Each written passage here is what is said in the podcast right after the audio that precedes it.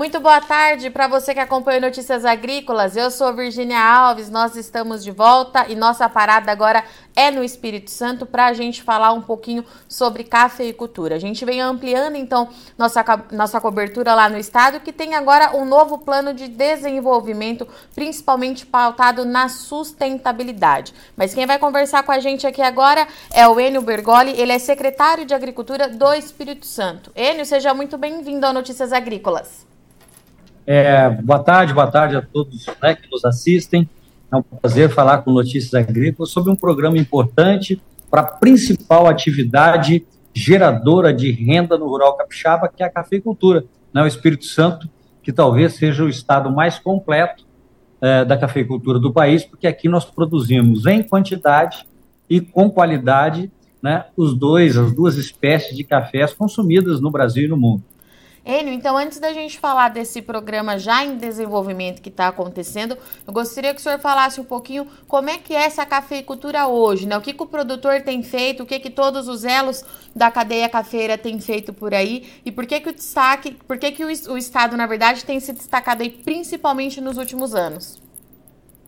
Bom, primeiro nós devemos considerar que nós temos aqui uma cafeicultura muito pujante, que é a cafeicultura de café conilon que é um café produzido nas regiões mais baixas, mais litorâneas e baixas, de baixa altitude, até 400 metros, em que o Espírito Santo é o grande produtor nacional. Né? Cerca de dois terços ou mais da safra brasileira de Conilon né, é produzida aqui em solos capixabas. Então, esse é um café em que o Espírito Santo né, tem no seu, no seu sangue, né, no seu DNA, os nossos produtores né, são, são, têm um destaque muito grande na produção, né, são competentes não só né, para produzir com, quali com qualidade, mas sobretudo na produtividade, né, esse café que faz parte, de, digamos assim, da indústria do solúvel e também que entra em blends com o arábica. Né? Você ter uma ideia, que a gente produz entre 11 milhões e meio e até 15, 16, sac, 16 milhões de sacas de café Conilon. É uma cafeicultura né, que é conduzida em alta tecnologia, e com variedades clonais, com nutrição, fértil irrigação, né, com produtividades que chegam a alcançar mais de 100 sacas por hectare. Esse é um tipo de cafeicultura. A outra cafeicultura é a cafeicultura das montanhas capixabas, que é o café do tipo arábica, em que o Espírito Santo também se caracterizou ao longo dos últimos 20 anos, né? tirou o estigma de ser um produtor de cafés arábicos de baixa qualidade e hoje estamos na rota dos cafés especiais. O mundo, né, é, as principais né, organizações do mundo que demandam esse tipo de produção também vêm buscar aqui em terras capixabas né, os nossos sabores e aromas da nossa cafeicultura de montanha. É óbvio que ainda temos muito que evoluir, ampliar a fatia dos, da produção de cafés especiais nesse, nesse, nesse montante da produção de arábica, que varia aqui no Espírito Santo, conforme o ano de baixa e de alta, entre, entre 3 e 4 milhões e meio de sacas. Né? É um café cultivado aí em altitudes que, né, acima de 500, 600 metros, e tem algumas regiões com mais de mil metros, como, por exemplo, né, no nosso Caparaó Capixaba, que está virando um centro de excelência de produção de, de, qualidade, em que os cafés são produzidos a 900, 1.000, 1.100, 1.200, até 1.400 metros de altitude. Então, essa é a característica, mais ou menos, da nossa produção de cafés, a cafeicultura de arábica, muito caracterizada pelo modo de produção familiar, e de Conilon, mescla modo de, de produção familiar com também médios e grandes produtores altamente tecnificados. Enio, e pelo que eu entendi, todo esse é, projeto de desenvolvimento ele tem como base uma cafeicultura que seja principalmente é, sustentável, indo muito de encontro com o que a gente tem visto é, esse mercado pedir, né? É, quais são os próximos passos, então, para colocar esse plano é, em prática? Porque pelo que eu estou lendo é. aqui, são mais de 30 projetos até 2030, né?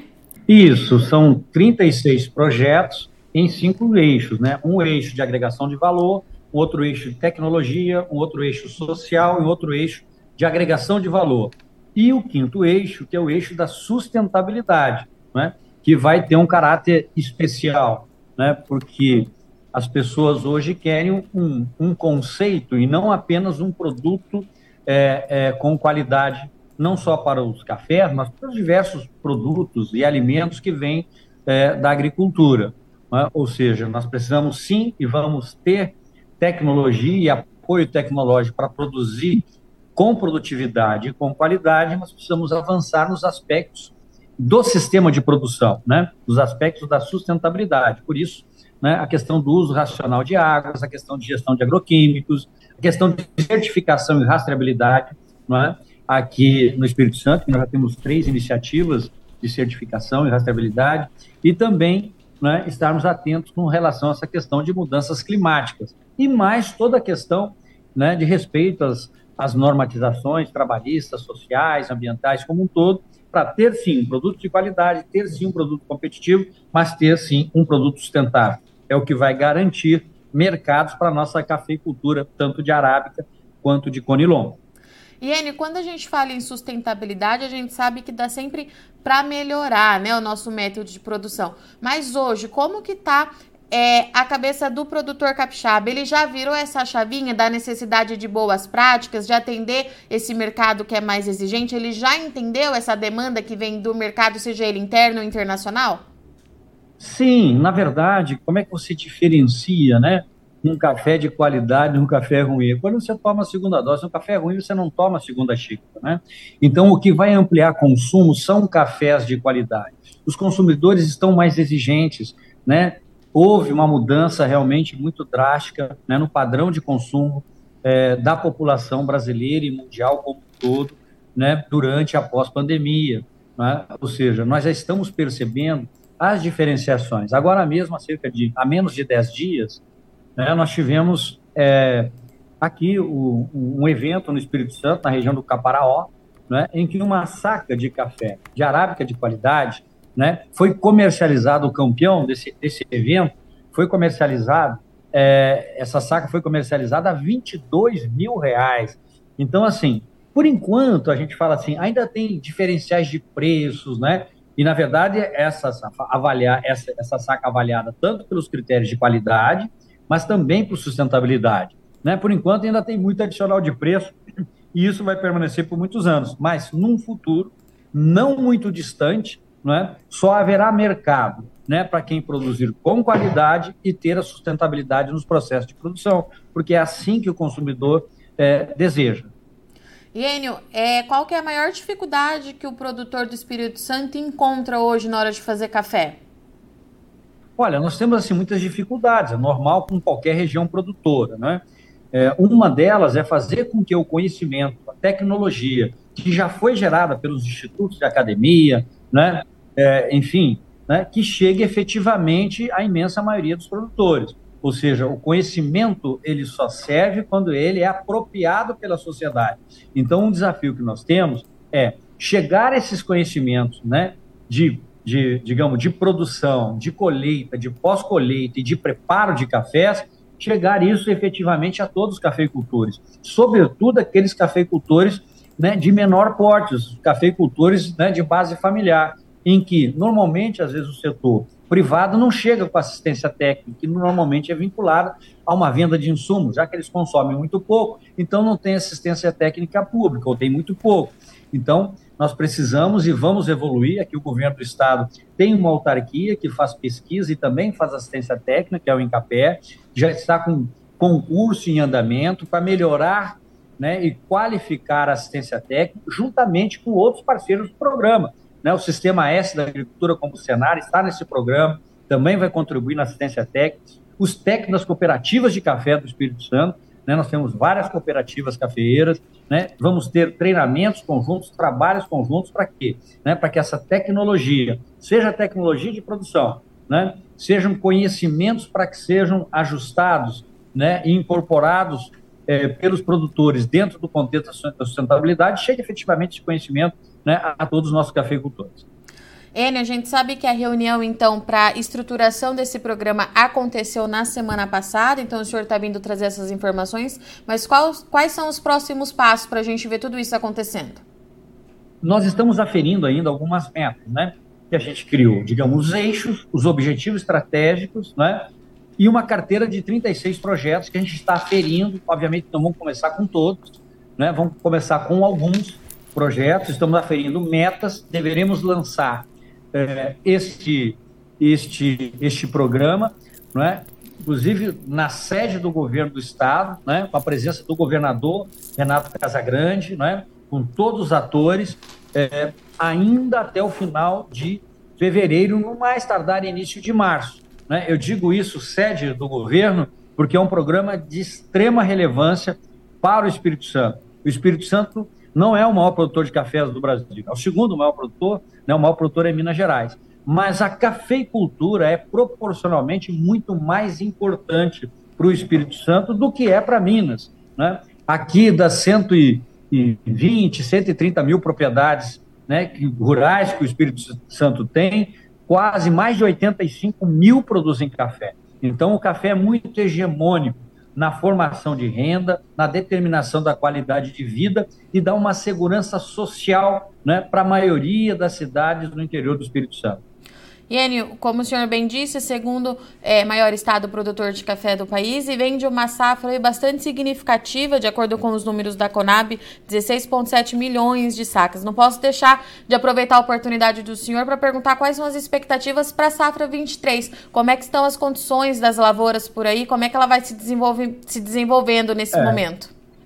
Recentemente, né, o, a própria Conab liberou já a primeira estimativa. Agora, tem alguns dias, na semana Sim. passada é, aqui nós vamos ter uma queda, no Conilon é, cerca de 7%, né? muitos fatores, isso é uma estimativa ainda, né? a colheita de Conilon começa aqui final de abril, né, e termina lá para agosto, grande parte dela, e o arábica um pouco mais tarde, maio, e aí dependendo da altitude vai até o ano que vem colhendo, né? A gente tem uma diferença de altitude muito grande aqui nas zonas de produção de arábica.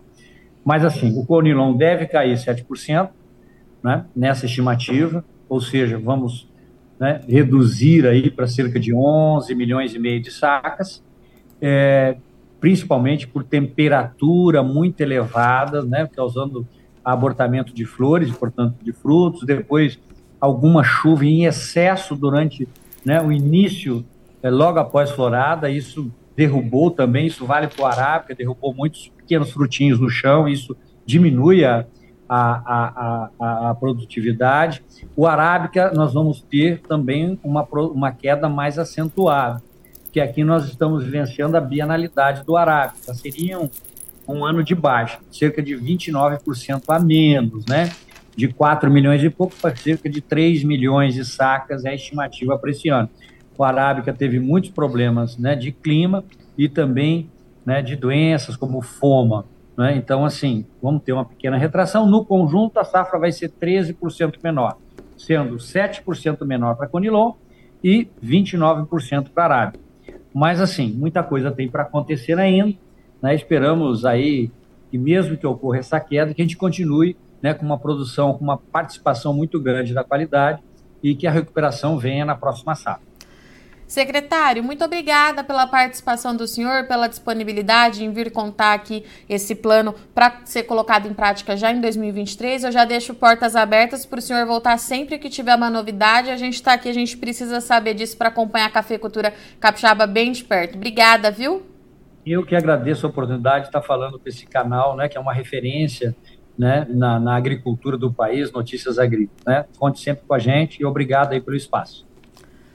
Portanto, então, estivemos aqui com o Enio Bergoli, secretário da Agricultura do Espírito Santo, que está aí com planos de avançar em termos de sustentabilidade. Esse é um projeto, um plano de desenvolvimento do Estado, é, de acordo com o Enio, que tem aí mais de 30 projetos para serem colocados em prática até 2030. Então são sete anos aí pela frente de bastante trabalho e de acordo com o Enio, vai de acordo justamente com o que esse mercado tem pedido, que é uma produção mais sustentável, de olho então para as boas práticas, para as mudanças climáticas, focando sempre também na qualidade. O café lá do Espírito Santo de fato vem se destacando aí, principalmente nos últimos anos, em termos de qualidade, sendo ponta aí de lanças no concurso, bastante significativo. Recentemente a gente teve um evento lá no Caparaó, como trouxe aqui o Enio, uma saca de café vendida a 22 mil reais. Então, é uma produção muito significativa, já que a gente está falando do segundo maior estado produtor de café do Brasil.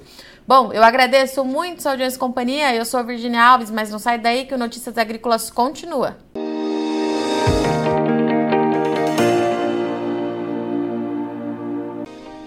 Se inscreva em nossas mídias sociais no Facebook Notícias Agrícolas, no Instagram arroba Notícias Agrícolas e em nosso Twitter arroba Norteagri. E para não perder nenhum vídeo, não se esqueça de nos acompanhar no YouTube e na Twitch Notícias Agrícolas Oficial.